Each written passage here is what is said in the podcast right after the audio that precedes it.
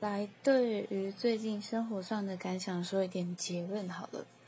很讶异，说这个 app 里面会有不少陌生人来关心，说不少就是那两三位，但是只要有得到留言这种事情，我就是觉得很感动，因为毕竟要花时间去理解对方的事情是一件很费神的功夫吧，所以我很感谢有跟我留言的朋友。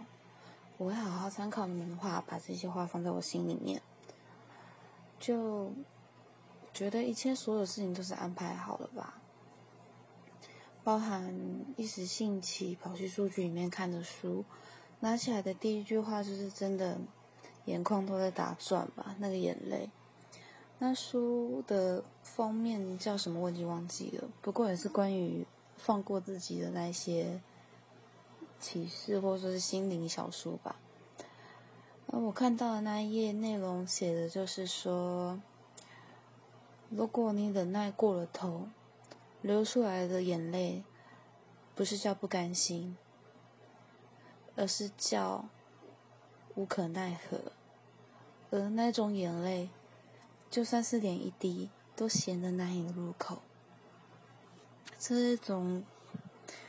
这种话其实自己感受也很多次，因为我不止尝过一次这种眼泪，是好几次都在尝这种眼泪，所以那种难过真的我没有办法跟别人说，只能默默自己把眼泪全部吃下去之后，又当做没事一样去面对所有的事情。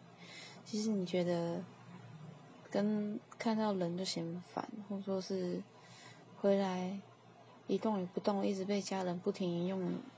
言语在炮轰你的精神，让你衰落。你真的就是只能关上自己的房间门，然后默默的看着天花板，坐在椅子上发呆吧。嗯。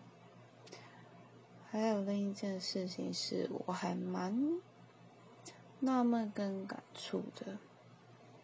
当人谈了恋爱之后啊，我我会认为我不属于对方。而对方也不要想要去管束到我的生活，包括我的朋友圈，因为我觉得你没有资格干涉我任何的事情。我的死记就是，如果你干涉我过多的人生生活，我会觉得你很啰嗦。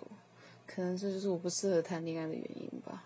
嗯，好，就话说到这边，然后晚安。